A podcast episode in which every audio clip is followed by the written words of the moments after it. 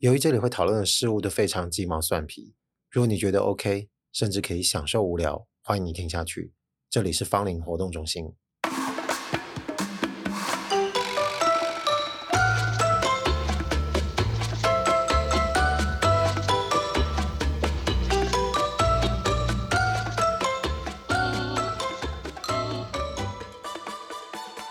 自从在网络上看到一个食谱，就是如何能够有效的摄取蛋白质，但是不要吃的那么悲情之后呢，我就常常用那个方式在煮一道菜。那那道菜必然会需要那个平底锅。以这个我不常下厨的人而言呢，就是平底锅也不算太过于陌生，但是使用它的几率比看它的几率低很多。大部分都是看到网络上或者是其他影片里面人家如何正常的使用平底锅。所以，我跟平底锅的关系其实没有特别的亲近，又不像我母亲，她平常在下厨，这些餐具或厨具本身可能了解就很透彻。啊我家里有一把就不粘锅这种平底锅啊，因为最近开始要煮这些菜，我就常常使用它。啊，煮完了要洗，洗着洗着，其实又好久了，也没什么感觉。但是突然有一天，就有一个意外的惊喜哦。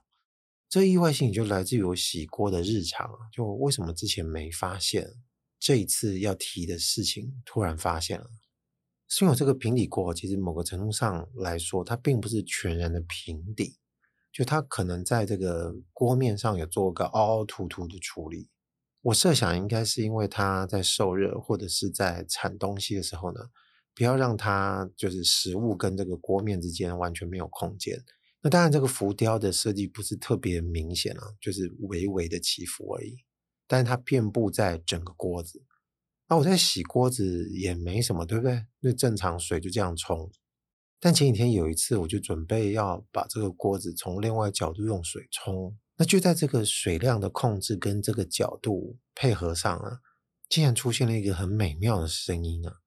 它竟然有音阶哦，比方说噔噔噔噔噔。有这样子的声音出现，我的合理推断是因为这个锅子有这个刚说的这起伏，所以锅子斜斜的对这个冲水冲下来的时候呢，它刚好面对的不是一个很完整的平面锅面，水冲到这个金属，刚好它就有会产生一定的这个声音。但是因为如果平常没有音阶的起伏，你觉得就是一个很素的声音而已，你不会觉得这个事情跟音乐有关。但就是因为刚好这个水冲下去产生这个音，有高低音阶的差，你才突然发现哦，原来水冲到这个金属锅子，它还蛮清脆的，这个声音还蛮美妙的。但因为它刚好是在我随手冲的情况下，所以节奏它一定不是一个非常被我们能够理解很正常，就像一个歌曲节奏性的东西，就多多少少有一点点，就它会有点游离性跟随机性。但你就在自己发现的那一个时刻，你就想说：“哎，我如何再现它？”那你就可以开始进入一个试着掌握的阶段。就哎，刚刚是这个角度冲到会有这个水，那刚刚这个音阶是怎么产生的呢？就会慢慢再回去重新冲一次，就开始摸索。当下就有种感觉，就是哎，我会不会变成一个平底锅的演奏家？这个音阶的控制呢，暂时只有我能够掌握，然后水量的控制亦然，因为我是第一个发现这个声音的人。至少技术上是这样了，就也许同款锅子的人在洗锅子，他也有发现了，只是没有像我一样讲出来啊。总之，我当下第一个感想就是，它音调是有的，但是节奏因为太随机了，不大准，就稍稍的而已。可能是刚好这个水冲到这个锅面的纹路上呢，它的纹路在这个水的下降过程中，刚好是有一定的一层一层的阶梯，所以会听到这个噔噔噔噔的这样子音调，微微的有个节奏。但我那时候在洗锅子的当下，锅子是在移动的。就它不是一个固定的状态，所以我就在那个灵光一现听到那个声音。如果我要回来继续知道这个音调跟节奏呢，我就必须进入到一种理解跟掌握的阶段哦。原理上，我觉得它可能比较跟打击乐器有关，因为它是撞击的产生的声音。但我们一般对于撞击的乐器理解是，我今天撞击了一个不一样的东西，它都是一个固定的元素。就像我们平常就算是敲击这些木琴啊，或者是弹钢琴。它就是像这样子的一个存在原理啊。那有些时候是那种水杯表演者，你会发现它是一个一个杯子放在桌上的，它的水位有高有低。我用手沾水去摸这个杯缘，产生这个嗡嗡嗡的效果。但至少这个杯子它不是连成一气的，就像是我在拨弄琴弦，琴一根一根也是独立的啊。那这个锅子如果是因为它的起伏被一个水这样子给溜过去，产生了这个音调的高高低低，我如何能够控制我今天听到的这个高音阶是在这个比较高的起伏上被水冲到的时候发生的声音，在比较低的时候又被水冲到是另外一个声音？那如何去控制呢？因为水龙头就只有一个，而且它的音调并不是从一个单独的水柱从它这个位置上冲出来。比方说比较低的那个起伏被水冲到的时候，它产生的这个声音是从前面这个历程过来了。我在想这件事情的时候，其实锅子已经被我晾干放在那里了，但我忍不住还是没有办法，就还是停在那边想说，哎，那我是不是？发现了一个非常难处理的乐器，因为如果我想办法要让后面那个音才出现，前面那个音先不出现，因为我要编一个曲，那没办法，我要让后面那个音出现，我要那个音，它一定是从前面经历而来，这个水必须先流过上面的部分，它才会来到这个地方，它才会有正确这个音响。如果我直接拿那个水是从下面那个纹路去喷的时候，可能它就不是我要的这个音了呀。想到这里就会觉得哇，好烦啊，好小，好细微，但是你又不想回避它。这个时候，人类哦，想要控制一切，这个欲望就来了。但这个欲望要走一遭之前呢，我觉得要先喊一个暂停。我必须先说一部电影的例子，就是当做是一个比较好的区隔。也就是说，我可能心里打算的是要证明那件事情跟我这件事情无关，但就是因为希望它无关，所以我反而要先把这个情形讲出来。就是在黑暗中漫舞，在蛮久以前的一部片哦。这个导演拉斯冯提尔，其实我以前也有说过他其他的作品。我记得那时候提到好像是杰克盖的房子吧。那黑暗中曼舞这个电影是有一个冰岛的女歌手叫碧玉主演的。我记得好像是因为导演看到她某个 MV 作品，就对她很有印象，他就希望这个主题的电影可以找这个歌手来演出哦。那有看过这部电影的人可能会有点印象，就是这部电影超惨的，非常可怜。那这个爆雷时间又要到了，就小小爆雷一下。就是女主角应该是叫 Selma 吧？哦，名字好像是这样叫。总之就是我叫她女主角好了。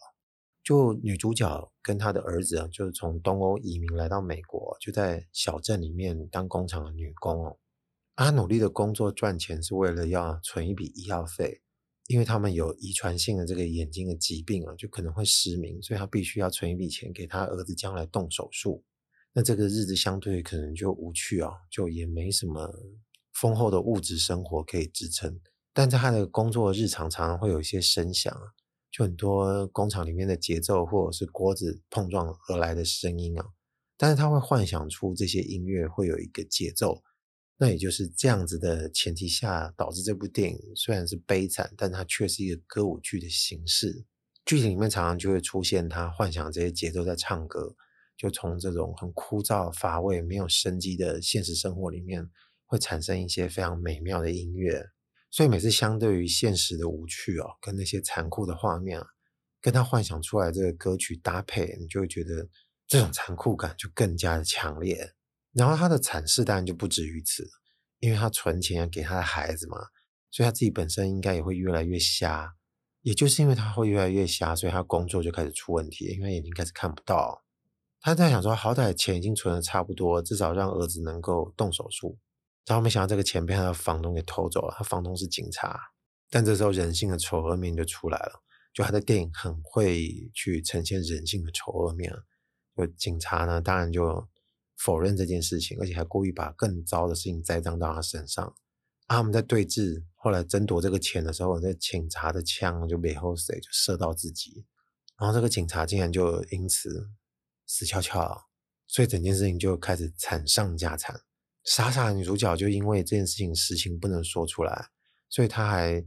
死前还信守就是这个警察告诉她事情的承诺。所以他为了要让儿子得到治疗，他就不说出这件事情的原因，就到最后就被判谋杀，最后就被吊死了。印象最深的就是他要去行刑的那一刻，就他爬上那个楼梯，那是他最后能够听到的节奏，也就是以正常的规律爬楼梯的时候会有一步一步的脚步声。这一步一步的脚步声也变成是这部电影的最后一首表演的歌曲。他跟着唱，就跟着这首歌就拉到最高点，就最后就电影结束，因为他死了。澳门看完就觉得，哇靠，这也太惨了吧！只是难过到爆炸。当然啦。讲完这个故事呢，我觉得目前我是没有觉得它跟我今天本来听到这个声音的事情有什么特别的关系。我说的特别关系，并不是指说它是特别相对的不相干啊，就是剧情本身我觉得倒还好，而是它对于这个周遭的声音所引发的这个想象的事情，是我刚刚一开始说就是不一样的地方，因为他接收到的可能不是这个音调的声响为主。他听到的大部分是以节奏为主，也就是节奏如果被视之为一个骨干的话，它要成立就会比较简单，因为剩下的音调跟旋律是自己给附加上去的。也就是如果这样子的情形回到我们现实生活中，所以我们多多少少在我们生活周遭应该也会遇到，就是一些这种声音有一个规律节奏出现，导致我们开始进入一种旋律的想象。所以我说这部分跟我洗锅子的经历确实不一样。因为我是听到了肉，我没有听到了骨头。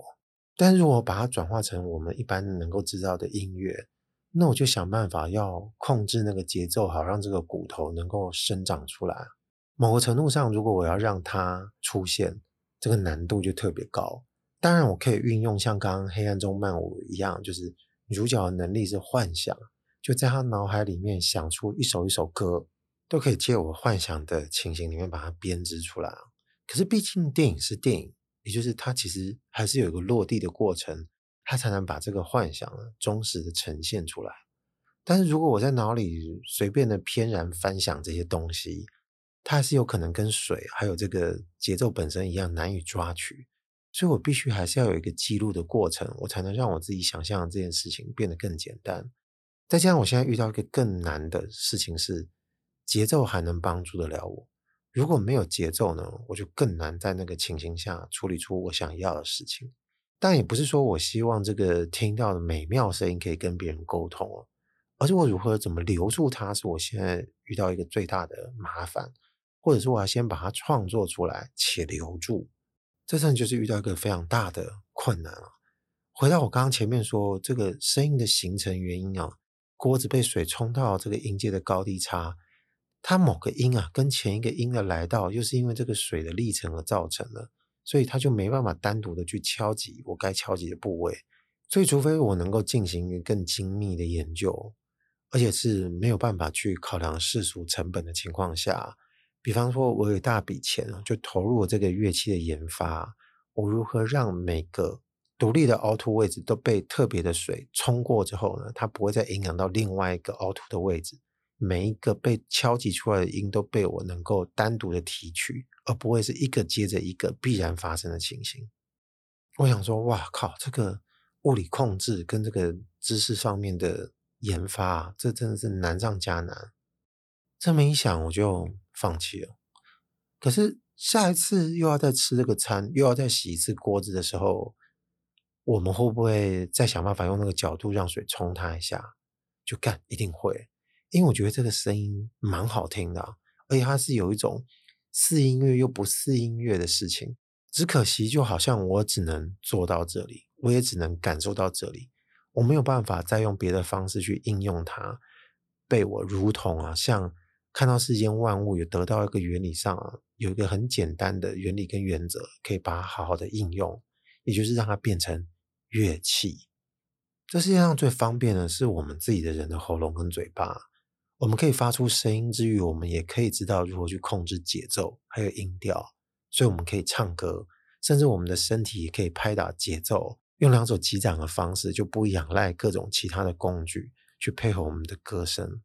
乐器是因为在音色上面被我们掌握了，而且在这种舒服或者是各种感受上面的美感也被我们所认可，所以我们可以持续的去利用它。所以我就一直在想。就是乐器这条路啊，走不行啊，走不行。我要感受这件事情，也就只有这样子。但是在我们有限的脑袋里面呢，永远充斥的一直就是比喻、比喻，已知的事情如果再来套用这些观念，我如果能够获得什么样的发现？就这样子的情形一直在我脑袋里面转。前半部呢，我一直想的就是乐器乐器这样的事情。我们的人呢，能够控制喉咙啊，还有嘴巴啊，这个声音歌唱的事情拿来想象，但当然它这个可能性就更低了。后来我反而想到的跟这个不一样了，就像我们人在说话、非唱歌的时候，或者是我在听到外面动物的叫声，但是如果这个声音比较难听了呢，我就没办法想象，因为它毕竟要有点类似，就是锅子被水冲到的时候产生这种金属敲击的这种清脆的声音。至少在我们的耳朵听起来是悦耳的。那动物的叫声可能多多少少也是有些我们觉得悦耳的，就像鸟叫。我觉得突然鸟叫给了我一个灵感。鸟类动物的声音，我们常常会用歌唱的方式，用很感性的言辞去诉说，或者是去形容它。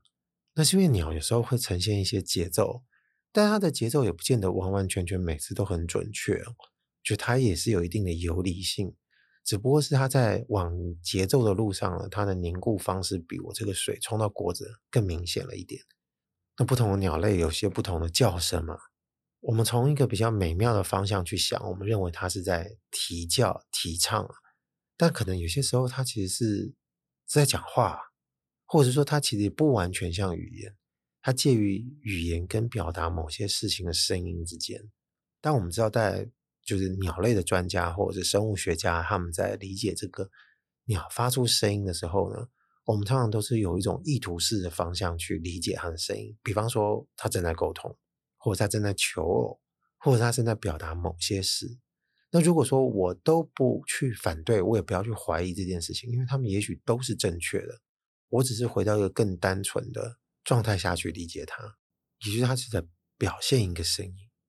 因为鸟类一定听得到自己的叫声嘛，我们先假设好了，我不确定是不是这世界上讲到一半突然发现真的有鸟听不见自己的声音的，那我就先不管，我就先假定，一般而言都知道自己发出的声音是什么，所以可以借由我听到的音色，再回来控制我自己的口腔，反复确认啊，就是喉咙跟口腔之间发出来的声音，它可以创造出我想创造的结果。但当然，这是因为生物在控制，所以说从发现到掌握这段过程呢，它都具有一种我们觉得可以控制，就是超之在我的这种可控性。但如果我今天并不了解鸟类的知识，我就纯粹在家里听到外面的鸟叫声了，我如何去理解，或者是我怎么去认定这个声音的形成，就完全超之在我们自己的脑袋了。所以我可以想象成某一只鸟。或者是某一种鸟，它对于自己发出来的这个声音呢，其实是有所意识的，但他并不知道这意味着什么，但他只是持续的一直在发出这个声音，发出的同时，他自己也在聆听着。那如果有其他的鸟跟他相遇了，它们用别的方式在沟通，才会进入到另外一个阶段。那如果今天不进入那个阶段呢，就仿佛回到我自己在厨房洗锅子的时候。这个水龙头的水某个角度冲到这个平底锅，如果我的念头还没动到我要如何去应用它，我没有这个脑筋啊，我也没有这个意图的时候，我单纯只是想我跟这个声音相遇，那我就会一直持续用水在冲它，随便的摇动这个锅子，这可能是我掌握到最基本的、最基础的知识。而且这样子的状况已经不只是我自己理解的了，也就是。我自己理解，不想太过度。其实你仿佛可以感觉到，就是水跟锅子之间，它也就只有这么一回事而已。即使它提供了一个还蛮不错、蛮悦耳的音色，但是至少经由刚刚一开始的解释，是可以知道，就每个音色跟音色之间，它们就必须要连在一起。它也就是只有这么一套，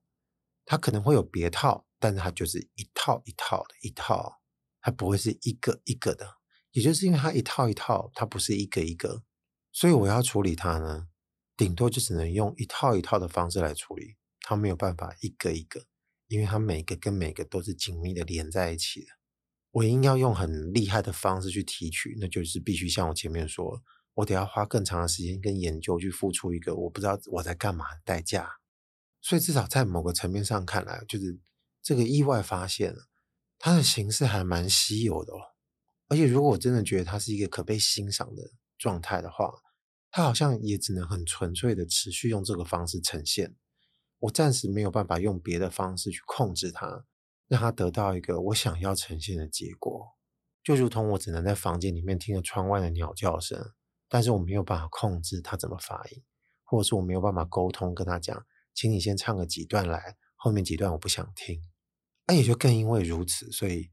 我对于每次吃完饭要洗锅子的那个时刻，就会产生一种很有趣的情绪，就是有点期待，但是这个期待又没有过重。但是我必须承认，这个关系还蛮好的。所以一次一次的经验哦，就让我得到一个感想，就是之前我认为它是一个乐器的想象，可能是来自于它本身是一个物件，还有物件跟物件发生的一个事件。导致我对这部分有这个理解，然而事实上，就是窗外的鸟叫声就给了我一个启示，就是它本身其实是具有一个生命的，它本身就是一套表演，它其实不是一个一个音符。所以我每次洗锅子，我面临的就是一套表演，而这个表演不见得每次的音调都是准确的，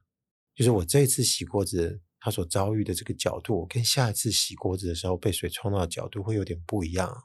我顶多就是找到这个入口的门票，也就是说，我大概知道在某个角度上，它冲洗会产生这个撞击的声音。我平常平平的洗不行的，就是要这个侧面的方式被水敲击到，它才会产生这样子的感觉。我要把它视之为很无聊，就完全没问题。比方说，今天如果换做另外一个人洗锅子，他没有像我这么神经病的，他可能洗完也没有发现到任何事情，他也不觉得这件事情有什么好玩的。但如果我一旦发现了，就回不去。那我的期待呢，也只能反过来调整自己，停留在这个位置就行了。而且再加上他这个声音哦，就 不好再去做其他的加工处理。就是它这个原汁原味一旦被调整过、被后置加工过，我觉得就没有那个意思，也没那个味道，走样了。所以我今天如果不借由这一集跟大家稍微讲一下，我觉得这是完全分享不出来的。这件事情就完完整整这一套。声音表演就只有在我在厨房的那个时候，我自己才能听到。如果还有机会可以分享，也顶多只能回到童年时期，就是两个无聊的小朋友可能正在洗碗、洗锅子、洗杯子的时候，就说：“哎，你看这个声音很有趣。”但他是如此的无聊啊，啊，也就如此只有在自己人发现的时候才会觉得不无聊。那既然如此，就是今天可能不会讲太久。但我不会有一种期待或期许，就是说，愿意听我这节目的人，大家会不会想说，再回去自己的生活之中去找寻类似的声响，或者是有其他节奏的东西？但我认为，我还是要必须提出一种检查的概念，或者是评比的概念啊，就说，哦，这种竟然有评比。之所以会提到那个在黑暗中漫舞，也是一个原因，就是就是没有那么像节奏的音调。最重要的是，它必须还有一种被自己所收买的一种悦耳的音色。因为有些时候，我们听到某些撞击声，其实没有悦耳，它依照的是某种节奏感。这样子的节奏感可能驱动我们现在在很多音乐的创作上面都会来自于这里。但如果对音色有点要求，我必须要回过头来问问自己，是不是真的觉得音色好听，我才能进入这样子的一个世界。我觉得这个还蛮莫名的重要的，一时之间我其实说不上为什么，但是悦耳的声音，我觉得它永远是一个等着被我们理解的道理。这个悦耳的声音也就像是一股好吃的肉，或者我们看一个美妙的肉体一样。这个声音如果不美妙，我觉得它就不像是一个生物的肉，至少在形成一个有生命的东西的比喻上呢，它就不是肉。不知道各位就除了在玻璃杯，还有在其他一些我们早就比较容易可以想象的声音之外，有没有发现一些其他有趣的声音呢？不知道他也会不会是你，或者是我们其他人人生中遭遇的一段还蛮不错的表演，还是一段美妙的话，还是说有些人的生活之中运气没这么好，他没有发现这件事情，充斥的都是一些音色不是很好，咿啊咿啊的声音。那这个时候，我们真的就只能仰赖一些加工的动作，把它变成一个具有聆听价值的乐章，那就变成一个可传达性、可重复的演出，就完完全全跟我遭遇的这件事情不一样了。但如果说到这样子能够运用的工具，那就非常简单了。那这个应该是今天这个节目最后的 bonus 哦。就我们不谈美妙，我们谈甚至觉得有点反感、讨厌的东西。能够被我们提取出，就加工成一个有趣的、一个有意思的结果。比方说，你偷偷录下你赌烂的狼恭维，好像你最讨厌那个人一开始开口就跟你说：“我跟你讲，我跟你讲。”那你下次就把他说出这个“我跟你讲”录下来，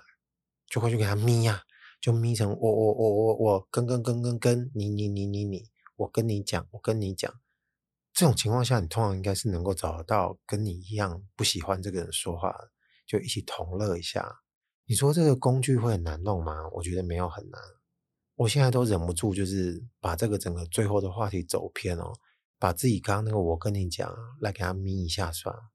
天哪，那这样到最后就就糟践啊！这不是我想要传递的美妙。好吧，今天就到此为止，不能再讲了，越讲越偏啊！芳邻活动中心，我是阿贵，拜拜。